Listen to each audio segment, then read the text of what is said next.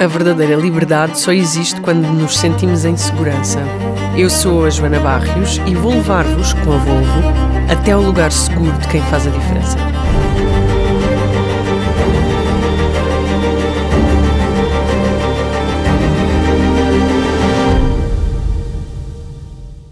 Hoje recebemos Eubrita, artista em quatro rodas, que desde 2018 pode ser eh, vista no Chiado, na Baixa, na Rua Cor-de-Rosa, no TikTok, no Instagram ou onde quer que as rodas consigam rolar. Verdade ou mentira? Verdade. Total. Bem-vinda. Obrigada. Quem é a Britney Spears para ti? Ela é uma inspiradora. É a minha princesinha, é alguém que, por mais que esteja acontecendo coisas que eu não entendo direito, eu tenho as memórias melhores dela. E quando é que nasce a Eubrit? A Eubrit nasceu há exatamente três anos atrás. Da necessidade de? Do Jarbas, o criador, se expressar como artista. E ganhou esta forma com uma peruca loura super comprida. Normalmente é uma peruca loura super comprida. Sim, é um, meio que um padrão que eu tento manter. Sim, loira de cabelos compridos e franja. Sim, Franja. é a marca dela. Tem este aspecto hiper feminino, tem este aspecto muito sensual, mas não nasceu deste aspecto feminino e sensual. Ou foi? Não, veio de uma base humorística que eu tento manter até hoje, apesar de ser é, difícil negar a sensualidade, a expressão do corpo, o poder feminino em si, que não é apenas sensualidade, é o ato de existir, é o ato de ser plena e bela. E qual é a maior dificuldade que tu encontras aí? É saber limitar os fãs, ou até mesmo as pessoas que não são declaradas como fãs, mas apreciam o momento de show, de performance, a entenderem que aquele corpo em movimento é arte, não é consumível. Eu sou a vitrine. O que está dentro da vitrine, sim, é consumível. O que está dentro de mim é a arte que emana. Isso é consumível. Mas o corpo não. O corpo é visual. É muito lindo dizeres isso porque de repente tu és um objeto de desejo que irrompe na multidão todos os dias. Quando atravessas assim centenas de pessoas, ah, não deixas ninguém indiferente. E as pessoas ah, abusam, ah, metem-se muito contigo, ah, pisam assim a linha. Hoje eu aprendi de uma maneira elegante de posicionar essas pessoas. Com um olhar, com o meu posicionamento corporal. Eu trabalho a minha expressão corporal para que as pessoas entendam que ali existe um limite. E que se, preci se preciso for, eu vou ter que sair um pouco do personagem para que o autor defenda a sua obra. Ok, então fala-me da obra e fala-me ah, da extensão e do limite dessa obra. Onde é que tu queres chegar com essa obra? Eu quero chegar aos olhares escuros, eu quero chegar às mentes vazias, eu quero chegar aos corações que estão perdendo a vontade de bater, os dentes que não querem se encontrar, a vontade de sorrir, o desejo de ter uma vida melhor, de se expressar, de deixar o outro ser ele mesmo. Trazer alegria. Trazer alegria não apenas, mas sim traduzir ela. Porque às vezes a pessoa tem alegria, mas ela não deixa com que seja traduzida, que seja exposto, que, seja, que venha para fora, porque a alegria é contagiante e que contagia o próximo. E tu consegues contagiar muitas pessoas. Tu todos os dias sabes que contagiaste alguém e que fizeste a diferença na vida de alguém. É muito significativo a, o of- meu ofício no ato de fazer alguém sorrir.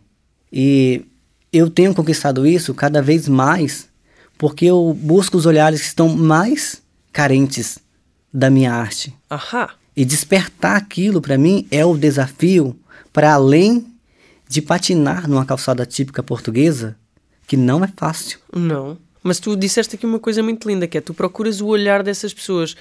Como é que se procura esse olhar? Qual é o truque? Quer dizer, o truque. Parte de uma observação longa. Há quantos anos é que tu observas o olhar das pessoas e sentes que existe essa necessidade? Para se procurar algo, no meu pensamento, ele tem que existir. E esse algo que está escondido é algo que tem que ser descoberto. Então, o olhar que não está voltado para mim, esse olhar que tem na minha cabeça, eu tenho que me esforçar para ter atenção naquela pessoa. Porque ainda não causei o deslumbre na cabeça dela. Eu ainda não apresentei um passaporte para a felicidade de um mundo que eu crio naquele momento e que todos são convidados. Mas algumas pessoas resistem atravessar essa fronteira do lúdico e ser feliz. Mas ser feliz não só por um momento, porque a felicidade são momentos. Eu não conheço um ser humano que seja feliz. Eu conheço seres humanos que têm momentos felizes. É um estado, de felicidade. É um estado de felicidade. Eu quero traduzir, eu quero fazer as pessoas se encontrarem para se permitirem a ter esse momento de felicidade. A melhor forma de fazer isso é sendo uma artista de rua correndo todos os perigos de uma artista de rua. Começamos com o modus operandi. Tu estás de patins numa calçada portuguesa. Logo aí, um risco. Já disseste, tens centenas de episódios em que cais e te magoas. Algumas quedas são intencionais, uh, outras não. E, e, ainda há pouco me dizias que já caíste centenas de vezes, cais todos os dias. Um, és uma artista de rua, portanto, toda a gente te pode ver. E escolheste isso precisamente porque aquilo que tu queres é chegar a toda a gente. E quanto mais pessoas, melhor. Eu venho de uma realidade é, de uma, não vou dizer pobreza, mas de oportunidades limitadas por morar no interior de uma cidade pequena. Então, tudo que era fantasioso na minha cabeça estava na televisão. E eu percebi que tudo que estava na, na televisão era inacessível. Era o famoso, era o estrelismo. E eu me tornei uma estrela aclamada, mas acessível. Esse é o meu desejo, de continuar sendo acessível às pessoas. Se me porem em um palco, tem que ter atenção. Se não houver janelas ou portas para que eu possa voar novamente para o meu mundo, aquilo ali sim será uma prisão. O meu palco, ele é livre, ele é aberto, ele é de todos. Assim como a rua é pública. Eu sou público, eu sou uma figura pública, mas eu sou do público. Eu não quero que isso seja uma barreira, mas sim um elo. Eu quero estar ligado às pessoas pela emoção. Olha, é muito lindo isso porque hum, para já não estás a proteger, nem a limitar, nem a tornar hiper exclusiva a tua performance. E a tua performance muda todos os dias. Eu quero saber o que é que a Eubrit quer realmente provocar uh, em todas as pessoas com que se cruza porque é que a Ubrite decidiu uh, ocupar as ruas da Baixa Lisboeta, um, eh, onde existem tantas pessoas que provavelmente só se vão cruzar contigo uma vez, uh, porque são turistas e estão de passagem. Um, para os que não são turistas e estão de passagem e de repente existe a internet e nós podemos encontrar-te na internet e tu também partilhas conteúdos online e e és essa personalidade online, o que é que tu comunicas com isso? Onde é que está esse, esse lado político, esse lado afirmativo? Uh, porque tudo isto que tu estás a fazer é uma grande afirmação. É um grande espaço de segurança à vista de todos, ou não? Sim. Eu me visto de empoderamento para levar à tona o conhecimento de que a arte ela é um todo e atingir o alcance das mentes das pessoas e desenvolver arte é o desafio de, de repente, deixar com que o problema do outro não venha me atingir. Porque para aquelas pessoas que eu estou sendo inoportuno, elas estão com algum problema na vida dela. E eu respeito isso. Elas estão carregadas de algum tipo de ódio, algum formato de algo negativo que não me pertence. Aquela bagagem não é minha. Mas eu venho com uma forma diferente mostrar para ela que com a leveza dos meus movimentos, ela também pode ser leve. E ela não precisa de um patins. Ela precisa aliviar o seu fardo e entender por que, que ela está carregando. Porque quando deixamos de fazer aquilo que temos a obrigação de fazer, porque dependemos de seguir o que é corretamente político e socialmente saudável, seguir um ciclo social, né? ser dominado por essa massa, a gente acaba deixando de viver o que realmente gostaríamos de viver.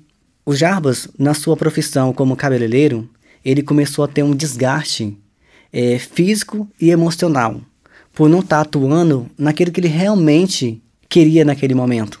Ele foi buscar uma forma de expor a sua arte, além de desenhar fios, de, de traduzir estilos e de realçar tons. Ele levou isso muito mais a sério, criando um personagem o qual ele pudesse viver o contexto da beleza e então fazer surgir um sorriso. É como agradar uma cliente após ter um procedimento capilar e ela ficar satisfeita. Aquilo estava me limitando aos fios dos secadores, às pranchas e tudo que estava só naquele lugar, enquanto tinha um espaço, um dia inteiro, para criar momentos e memórias nas pessoas. Que cada um que me vê leva um pouquinho de mim e deixa um pouquinho de si. É uma troca. Quem para para apreciar algo está se alimentando. E aquele algo sendo apreciado está se valorizando. Então, a, a arte, a obra de arte, sem uma observação, ela é apenas uma obra. Ela não é a arte. A arte, ela precisa de um olhar. Tanto de quem a criou, se alguém a criou, quer que seja vista por outra pessoa. Senão as pessoas criavam uma obra de arte e destruíam ela. E ninguém saberia da existência dela. Mas não houve na história um artista que fizesse um ato equivocado desse tamanho. Então, todo dia, inovar o desejo de trazer um olhar sobre a minha arte é o que me motiva, é esse olhar político, é esse abraço social, é essa possibilidade de tornar o momento possível. Quando é que decidiste que querias começar a andar de patins? No exato momento que eu fui afrontado por uma cliente na minha cadeira. Porque quando nós somos profissionais, nós somos bons naquilo que a gente acredita, que a gente se capacita, você é doutor naquilo ali. Por que não ser respeitado como doutor naquilo que eu faço? Só porque eu estou cuidando de uma vida? A vida daquela pessoa está na minha mão? Mas se ela pensar bem, a autoestima dela está na minha mão. E se ela sem autoestima, ela pode até tentar se matar. Se você põe na cabeça de uma pessoa que ela é feia e ela não sabe aceitar a verdade, se ela realmente for. Porque a pessoa sabe que ela é feia, é uma verdade. Você falar pra uma pessoa bonita que ela é feia, você vai criar um atrito. Então, quando a gente trabalha com autoestima, somos doutores daquela verdade. Quando você trabalha com comida, você é doutora da culinária. Somos todos doutores dos nossos ofícios. E essa questão fica clara porque se temos a capacidade de desenvolver o bem-estar no outro, por que não o fazer? Foi nesse momento que eu decidi: isso aqui é pouco para mim. Essa gaiola de ouro está me sufocando. Daqui um dia eu não vou nem saber para que servem minhas asas. Eu, quanto um passarinho, quero voar. É da minha natureza. Então eu fui voar. Chegando lá fora, eu percebi que eu não era esse beija-flor. Eu não tinha todas as cores que encantavam as pessoas. Eu fui buscando na aquarela estar sob medida. E mesmo assim é difícil agradar o outro. Então, quanto mais cores temos, temos que tomar cuidado para não ser o ridículo, o palhaço, o bobo da corte. O equilíbrio do desejo de ser e estar. É o que me faz ir ao encontro do desconhecido e me tornar conhecido e, de uma certa forma, memorável. Deixar ali uma ponta de esperança, o primeiro degrau de uma longa escada. Tu, muito recentemente, um, participaste no desfile do, do, da marca de Luís Borges, do Call Me Gorgeous, um, e de repente eu vi-te no backstage e todas as pessoas que estavam à tua volta estavam felizes por tu estares ali, porque de repente diziam: Não, isto é um momento icónico, isto é incrível. Consegues falar um bocadinho sobre esse, sobre esse momento, sobre o convite, sobre hum, qual foi a sensação de pisares um palco que se calhar é muito mais liso do que a calçada portuguesa, mas que convoca se calhar pessoas que nunca te viram, que nunca se cruzaram contigo. É, na verdade, quando, me, quando qualquer convite de qualquer pessoa que seja chega até a mim, é muito difícil decidir se eu vou aceitar ou não. Por quê? Porque eu preciso saber o motivo que levou aquela pessoa a me convidar. Ela tem que ter uma história com o personagem. Ela tem que ter uma emoção, um capítulo para contar. Na narrativa do Luiz Borges, quando me fez o convite para participar da, do fechamento do desfile, que na verdade se tornou uma abertura do desfile da, da marca dele, é, ele contextualizou uma vez que ele estava no bairro alto e eu simplesmente aconteci. Foi a fala dele foi acender um pavio de pólvora. Aquilo me explodiu de emoção ao ponto de entender esse convite vale a pena. Eu estaria num chão totalmente desconhecido para mim, com pessoas a maioria desconhecidas, eu não tinha um público garantido. Não era o meu show, eu estava fazendo parte de um show, estava marcando um momento histórico na vida de muitas pessoas que ali estavam ou que irão saber desse acontecimento um dia. é essa figura transvertida, esse personagem da rua, que muitas das vezes é pejorativo por o personagem ser da rua, ele é pequeno, ele não tem valor social e nem cultural. É algo próximo da arte, como diz os críticos. E aceitar isso como verdade me fez aceitar o convite dele de uma maneira que eu pudesse mostrar para um mundo que tivesse contato com esse material que há sim possibilidades de seus sonhos do interior vir para o centro, vir para uma capital de um outro país, sim. Onde o seu país não te dá visibilidade, outro país pode despertar a arte de um outro contexto. Porque em pleno século XXI, isso acontecer é um mérito, é bom, é bom. Mas estava mais do que na hora. Então esse convite veio no momento certo da minha carreira. Veio para mostrar a todos que conhecem a história da Elbrit, que se der a oportunidade de observar lá todo o material que é produzido e entender a história, que há arte. Eu não estou vandalizando, eu não estou desconstruindo a cultura de ninguém. Eu estou apenas fazendo que a minha parte cultural seja somada. Se vai ser para um ou para o outro, não cabe a mim decidir. Cabe a vocês que veem a vocês que decidem se é algo bom para você ou não. Que aquilo que não é bom para mim, eu não consumo. Falas da rua como sendo um palco menor, mas tu uh, não percepcionas a rua como um palco menor. A rua para ti é o palco. Sim, existem várias ruas com extensões diferenciadas. E em todas elas. Qual é a tua preferida? Hoje a minha preferida é a Rua Rosa, a okay. Pink Street. Mas já foi muito tempo outras ruas de posso recordar nomes que eu já rodei essa Lisboa de uma maneira que se não é à toa que ela é a patinadora mais comentada porque em várias ruas eu virei comentário de uma aparição o que, que é isso? O que está acontecendo? E às vezes tu vais super rápido. Tipo, vais com pressa, vais para outro sítio qualquer, mas vais rápido, rápido, rápido e tu vieste de patins. Coloquei-o agora. Ok. Mas geralmente estou, eu sempre entro em cena com ele, que é parte do personagem. Então quando eu calço os patins, é como se fosse a confirmação de que eu sou a Cinderela. Já tenho o sapato. Mundo. Sim. Ah, mas, ah, mas ah, a tua rua preferida é Pink Street, agora. Uh, qual foi a tua rua preferida antes? Qual foi a tua primeira rua preferida e porquê? A o que é rua... é que tem a Pink Street hoje em dia? A Rua Augusta, ela foi um palco inicial porque eu percebi que ali era o foco de turismo, onde as pessoas iam degustar a gastronomia, iriam fazer fotos e eu, na entrada daquela rua, eu tinha a possibilidade de ver pessoas que estavam indo a passeio e voltando de um passeio. E eu queria, de uma certa forma, me inteirar aquela rua, como se eu fosse uma daquelas pedras que formam as calçadas, que formam os desenhos, os símbolos e que deixa a rua mais elegante. Mas naquela altura, eu não tinha a percepção da responsabilidade artística que eu viria a ter. Eu fazia aquilo como uma diversão como meio de, de subsistência, mas não tanto voltado para a arte. Era mais como uma, uma resposta rebelde. Eu era muito rebelde quando eu comecei. Eu, eu Brita era rebelde. Sim, ela usava roupa do Homem-Aranha, ela se metia com Batman, ela, ela, ela esculhambava a Marvel de uma maneira e descontextualizava. Gente, mas que Homem-Aranha é esse que usa uma peruca? Que Batman é esse que usa uma peruca loira? Então, era desconstruir o que já estava feito e deixar aquilo engraçado, sem desrespeitar ninguém. Era muito provocadora. Sim, ainda mais. Hoje ela está mais comportada, ela está é, entendendo que as pessoas têm o direito de não gostar daquilo que ela escolher não gostar. E que eu tenho o direito de continuar insistindo em fazer as pessoas aprenderem a gostar. Escuta lá, aprenderem é um direito. Claro. Você pode querer aprender algo e eu posso não querer aprender algo. E eu tenho que te respeitar por você não querer aprender algo que eu quis aprender.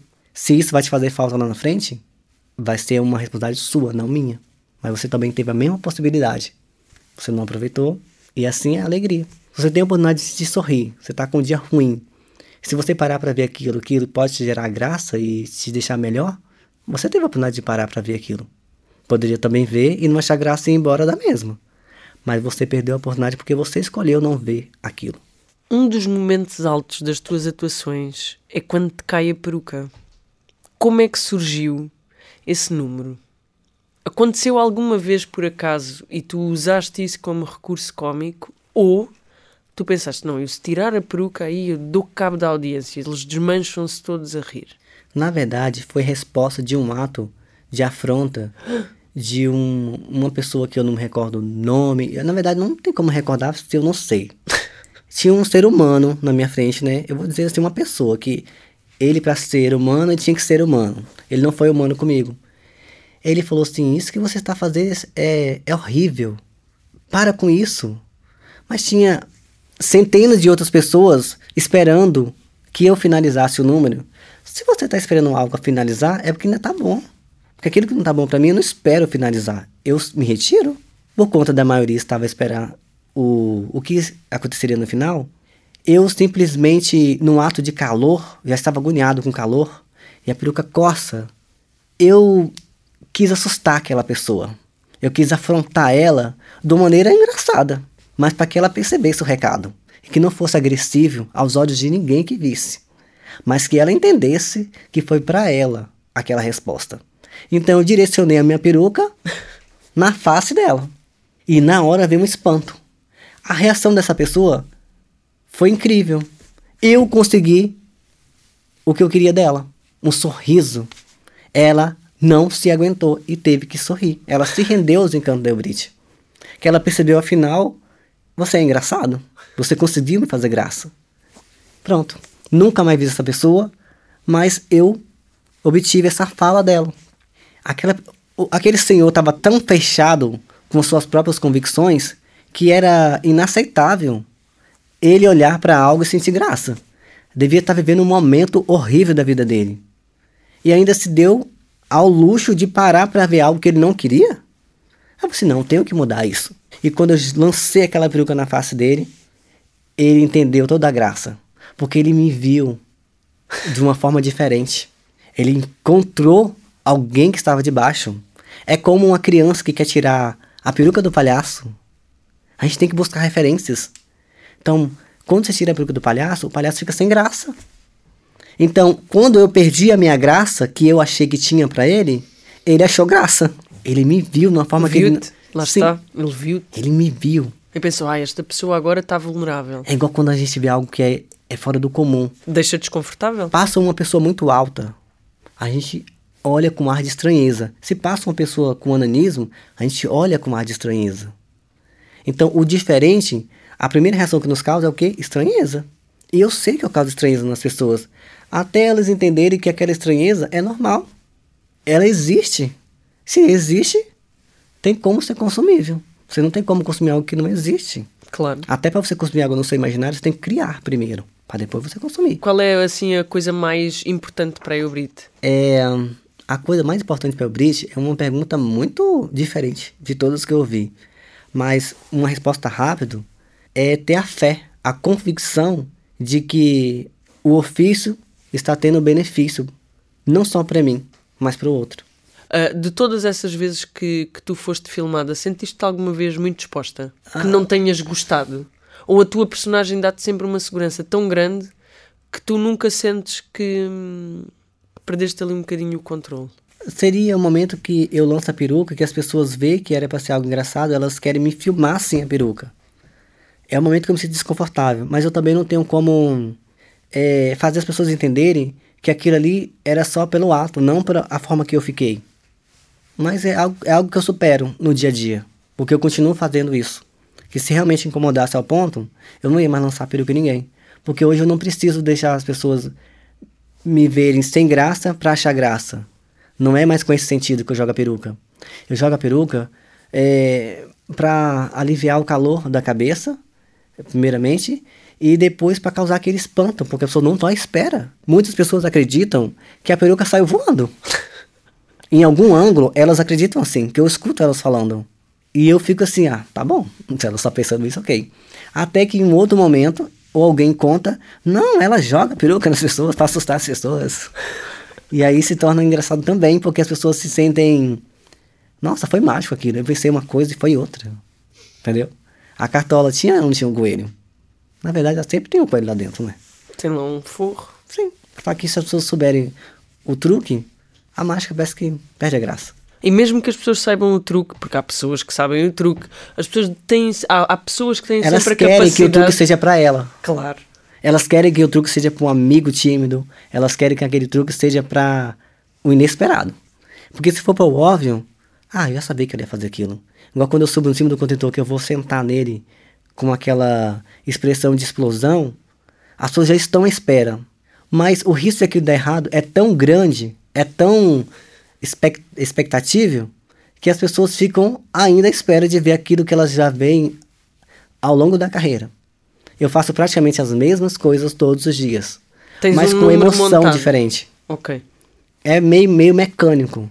Só que como a maioria das pessoas que me veem não é pela, não é pela segunda ou terceira vez, é sempre pela primeira vez, para ela é novidade. E para quem já viu, é novidade porque ela está mostrando para alguém que está com ela.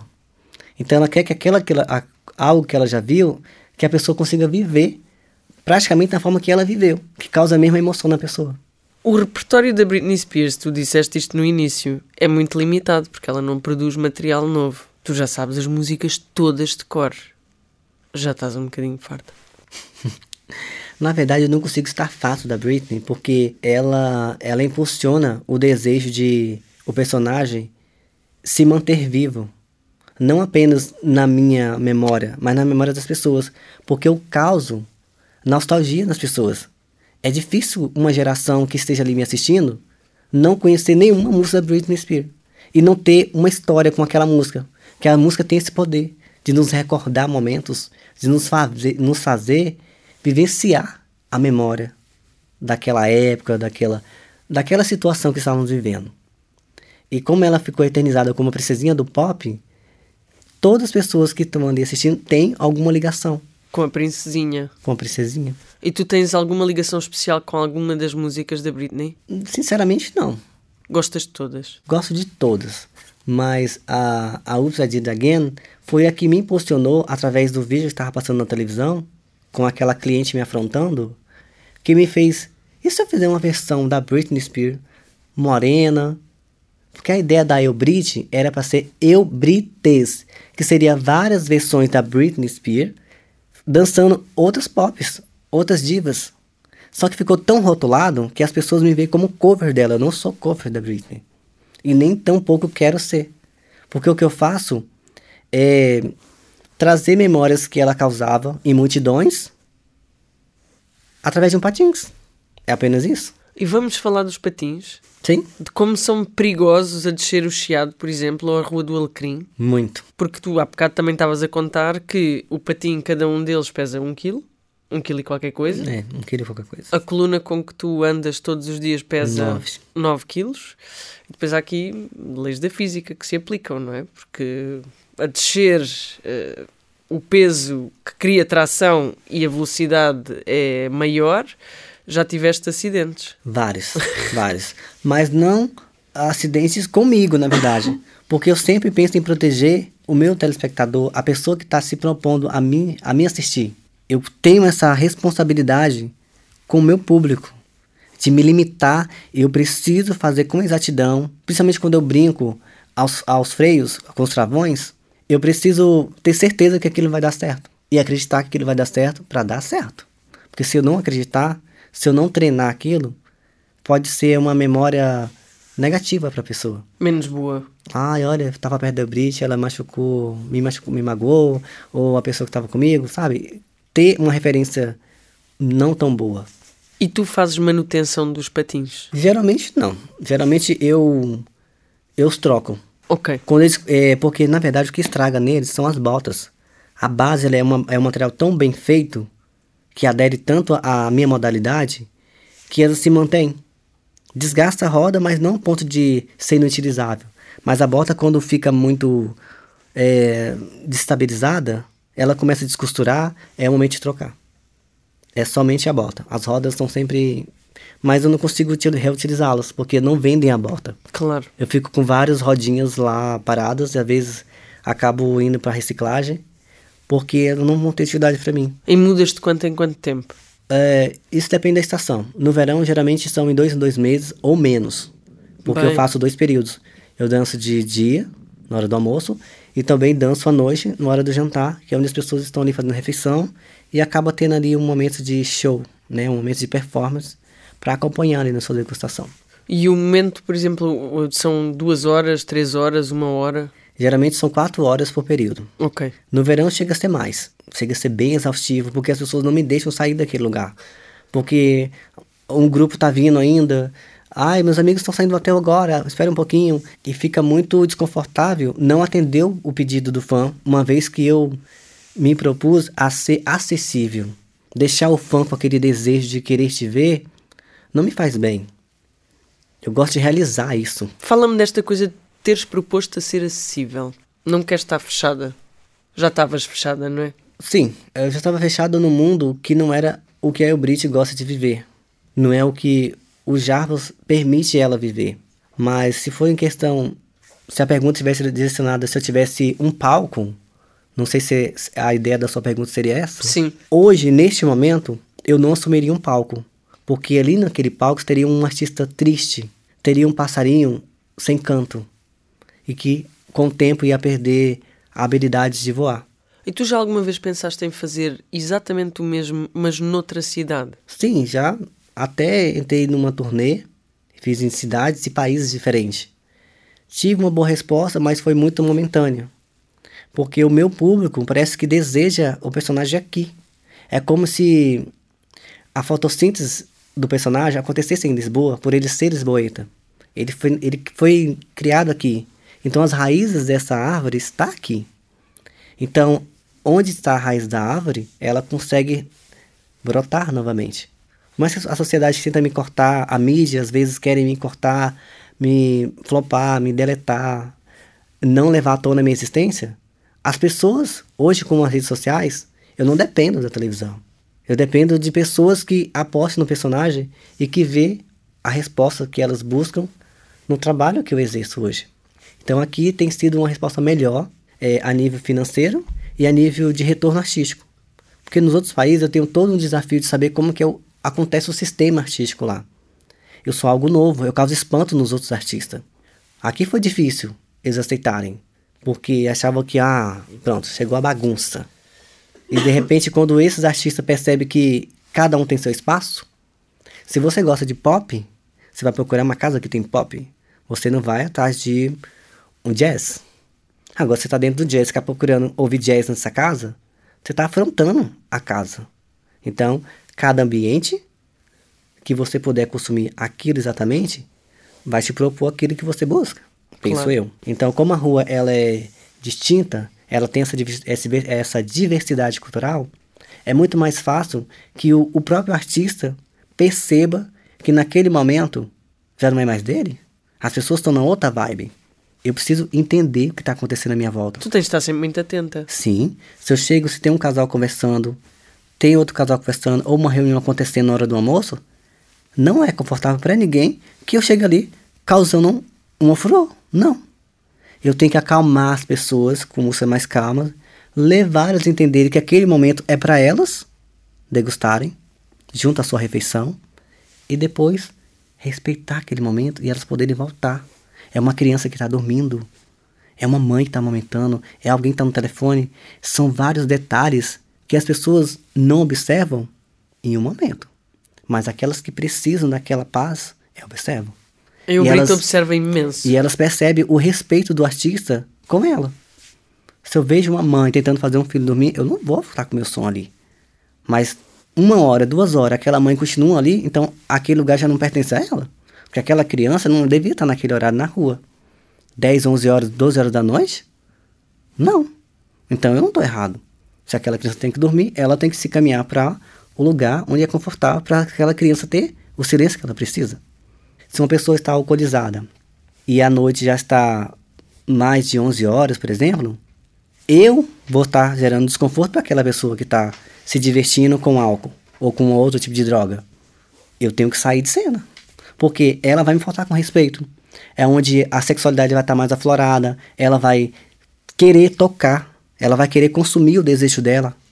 E eu não posso ter qualquer tipo de atitude, porque de certa forma eu tenho várias pessoas me filmando e estão à espera de um deslize meu para aquilo virar um meme, para aquilo virar uma polêmica.